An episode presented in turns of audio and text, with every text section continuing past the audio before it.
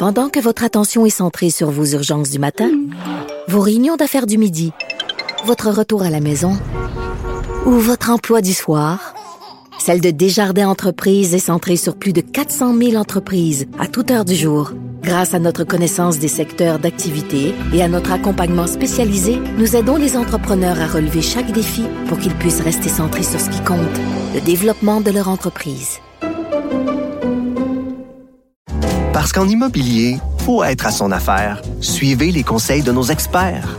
Via Capital, les courtiers immobiliers qu'on aime référer. Bonne écoute. Antoine Robitaille. Probablement la seule personne érotisée par la Constitution. À part vous. Il y a longtemps que le Parti conservateur du Québec euh, avait été aussi déterminant dans une élection euh, au Québec. On a au bout du fil la présidente de la, de la campagne conservatrice, José Werner. Bonjour. Bonjour. Aussi sénatrice indépendante. Exactement. Et d'ailleurs, qu'est-ce qui vous a amené à faire une sorte de retour en politique active? Parce que là, vous êtes plus indépendante pour ce qui est de la politique québécoise. Vous êtes vraiment engagée dans un parti particulier? Absolument. Euh, effectivement, je pense que l'adage qui dit qu'on ne, doit jamais dire jamais a, pris toute son ampleur quand euh, euh Éric Duhem m'a contacté euh, euh, lorsqu'il était en réflexion là, pour prendre le, pour faire la course au leadership du Parti conservateur. Or, euh, je connaissais quand même Éric là, depuis un bon moment, depuis plusieurs années en fait.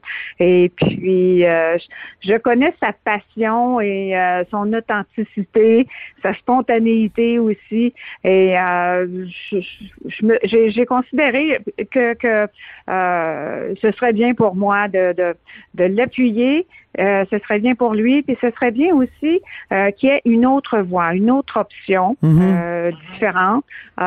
puis c'est comme ça que j'ai décidé d'embarquer, de faire une pause dans ma dans ma, ma décision de ne plus faire de politique, de faire de d'émettre des parenthèses, si vous voulez. Oui, oui, oui.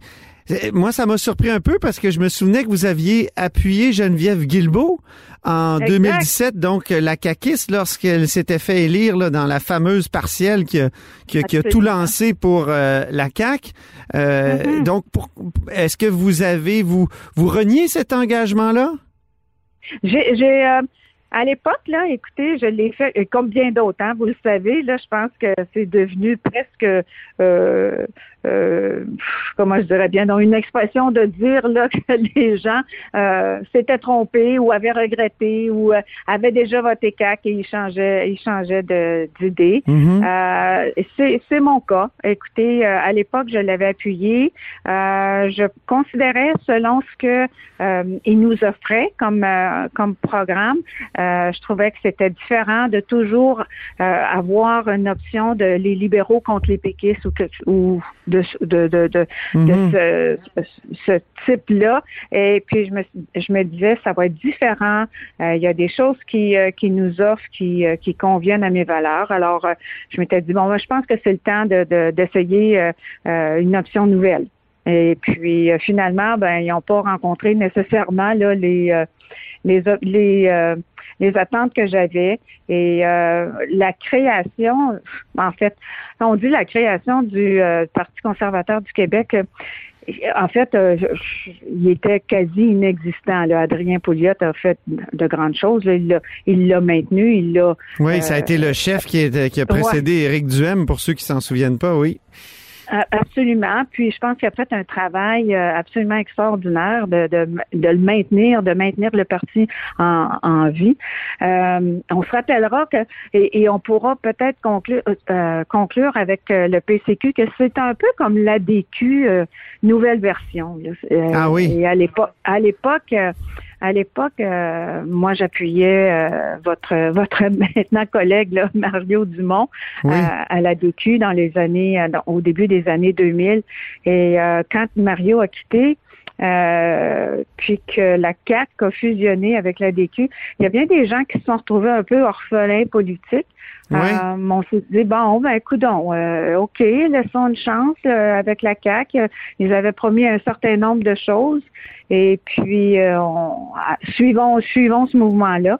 Mais comme je dis, euh, a- moi, j'avais des attentes qui ne se sont pas avérées. Puis, Comme par exemple, vous avez- il me semble que c'est pas précis. Qu'est-ce que vous avez de, de qu'est-ce qui vous, qu'est-ce qui a contribué à votre déception?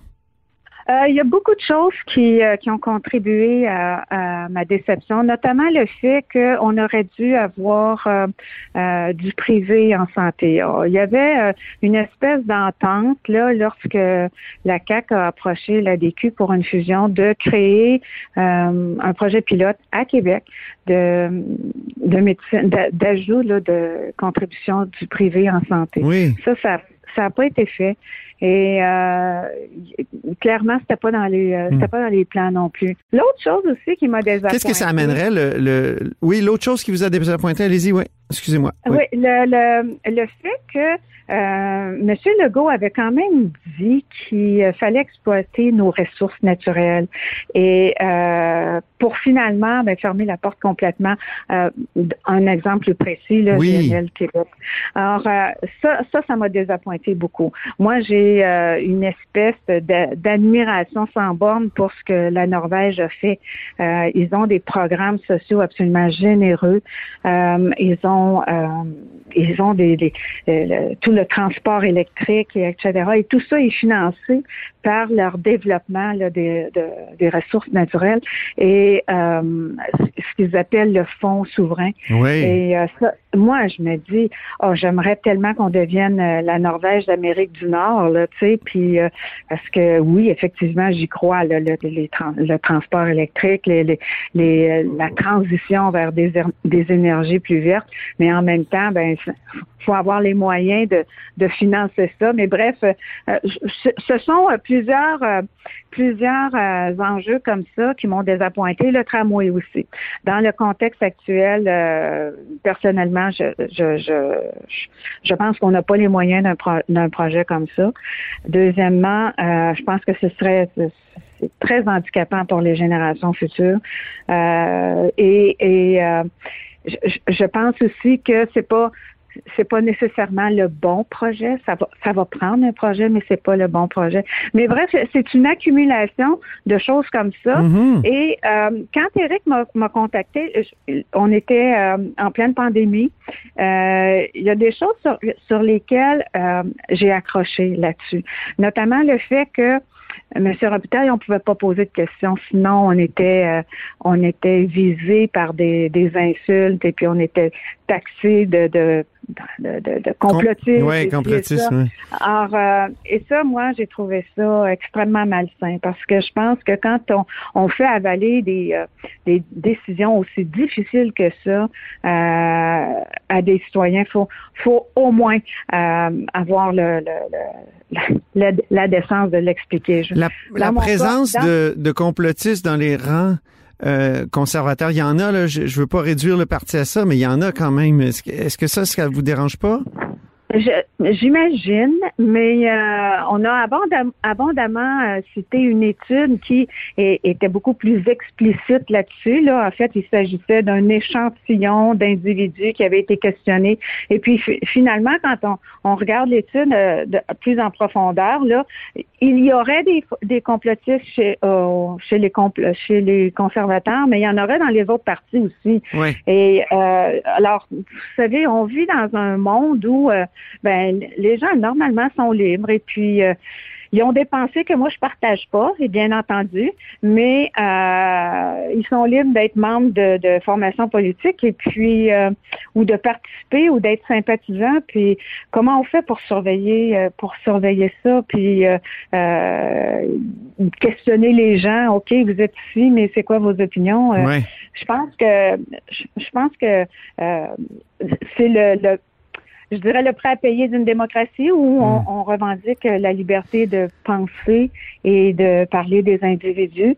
Ça vient avec, je pense. Vous avez été ministre de Stephen Harper. euh, Ouais. en, en quoi les stratégies de, de cette époque vous inspirent-elles, les stratégies électorales? Ben, à l'époque, évidemment, j'étais candidate. Là, moi, j'étais pas dans l'organisation, mais évidemment, ce qui était très clair, c'est qu'on avait un plan, euh, un plan en cinq points, rappelez-vous. Euh, c'était une élection qui avait été très longue, hein, qui, qui, avait débuté en 2005 pour finir après Noël en 2006. Oui, oui. Et et puis, euh, alors il y avait eu une campagne avant Noël et une campagne après Noël, euh, et il y avait, euh, c'était c'était très euh, défini. On hmm. avait cinq, cinq points et euh, on s'en allait dans cette direction-là et on ne visait pas à couvrir tous les angles. On, on visait à avoir, euh, à rester très concentré sur nos objectifs et passer notre message sur les objectifs qu'on s'était fixés. C'était comme ça qu'on fonctionnait. C'est deux styles assez différents. Stephen Harper et, et Eric Duhem, n'est-ce pas? Oui, absolument. J'imagine pas, j'imagine pas Stephen Harper ne, ne pas payer ses taxes ou attendre après 14 avis pour ce, de, ses taxes municipales. Je l'imagine pas. je suis d'accord avec vous. Moi non plus, je l'imagine pas. Euh, Qu'est-ce que vous avez pensé de cette histoire de taxes-là, d'abord? Euh, est-ce que c'est ben, pas vraiment étrange pour quelqu'un qui dit qu'il faut être rigoureux, tout ça? Euh, est-ce que c'est une prise de position, je sais pas, moi, anti-État, que de dire je vais les faire niaiser jusqu'à la dernière... non. Limite? Ce que j'ai ce que j'ai compris de l'histoire, et puis c'est vous-même d'ailleurs qui l'avez écrite, là, euh, c'est que c'est un ami qui l'a dépanné. Oui. L'ami en, l'ami en question. Euh, Mais il a été averti 14 fois par lettre recommandée, entre autres. Euh, donc, M. Duane devait être au courant. Puis ensuite, il y a ses taxes à lui qui est en retard. Puis ensuite, il y a Vidéotron, il me l'a dit. Il y a, il y a, il y a Hydro. C'est comme une espèce de pattern. Euh, ouais, faut, faut faire attention parce que je pense que ça s'échelonne dans le temps. Je pense, entre autres, que euh, l'histoire, notamment là, des factures d'électricité. Puis je vais être franche avec vous, j'ai suffisamment confiance en Eric que je ne lui ai pas posé de questions euh, pointues là-dessus. Euh, mais ce que j'ai lu, là, c'est que notamment dans les factures d'électricité, là, c'est que les, les, il avait fait les paiements, mais ils n'étaient pas dans le bon compte. Ah, c'est ça. Alors, alors ça, c'est ça, il l'a bien expliqué. Et ça, je pense que c'est des erreurs qui peuvent qui peuvent arriver là euh, pour le commun des, des mortels. Là. Euh, pour ce qui est des, des, euh, des taxes municipales, là, je comprends que l'entente, c'était que l'ami, Monsieur l'ami, devait s'occuper de ça. Et euh, ce que j'en comprends, c'est que quand les comptes de taxes ou les avis entraient, euh, Monsieur Duhem n'était pas informé de ça. Ah bon? Euh, alors, euh, c'est je comprends de l'histoire. Puis l'autre chose qui est importante de préciser, M. Robitaille, parce que j'ai posé, la, évidemment, l'histoire a duré tellement longtemps que je, de dire que j'ai pu, que j'ai pas posé de questions, non, euh, euh, c'est faux. Là, j'ai fini par poser des questions. Puis ah. lui, il m'assure là, et dit, j'ai jamais signé un courrier recommandé. Comme, recommandé. OK. Alors, je ne sais pas d'où ça vient. À un moment donné, vous savez, ça me fait penser un peu à l'histoire, tu sais, de la grenouille. Euh, la, la, t'es malade, là, il y avait quelque chose de vert, et puis là, ça, a fini que t'as été malade parce que t'avais avalé une grenouille, là, mais euh, ah, ok. c'est, comme ça a comme grossi euh, exagérément, je pense, cette histoire-là. Mais ceci étant dit, il en a pris la responsabilité. il est conscient. je dois dire à sa décharge parce que je le suis depuis deux ans, là, euh, comme faux. Euh, il a passé, je pense, les deux dernières années dans sa voiture. Ouais, ouais. honnêtement, je ne sais pas s'il y avait un domicile fixe finalement. Euh, il a parcouru partout la province à plusieurs reprises parce qu'il fallait faire énormément pour le parti. Il fallait créer des associations. Après ça, éventuellement, il a fallu ah, euh, tenir un congrès, faire, euh, hmm. vous savez, là, Éric a pris un parti ben à, peu près à zéro. Alors, euh, à sa décharge. Mais je pense que... en, terminant, je voulais juste poser, parce qu'il nous reste peu de temps, Pierre Poilievre à la tête du Parti conservateur, ça vous dit quoi? Ben écoutez, moi je suis plus membre de ce parti-là depuis déjà euh, plus de cinq ans, ça fait six ans. Je pense que je suis euh, devenue indépendante. Écoutez, il y, a eu, il y, a eu, une course à la chefferie. Euh, ce que je comprends, c'est qu'il y a une victoire relativement éclatante là, et je souhaite que tout le monde se rallie. maintenant Euh, je pense que euh, je, leur souhaite évidemment de trouver un terrain d'entente parce que ce que je comprends, c'est qu'au Québec, il y avait peu ou pas d'appui là, mmh. euh, parmi la députation. Mais ben, tant mieux, tant mieux. Ils ont ils ont un chef. Espérons qu'ils vont pouvoir faire un bout de chemin comme ça parce que c'est quand même le troisième chef en quelques années seulement. Là. Merci beaucoup, José Werner. Fait plaisir. À la prochaine. Oui, présidente de la campagne du Parti conservateur du Québec et sénatrice indépendante.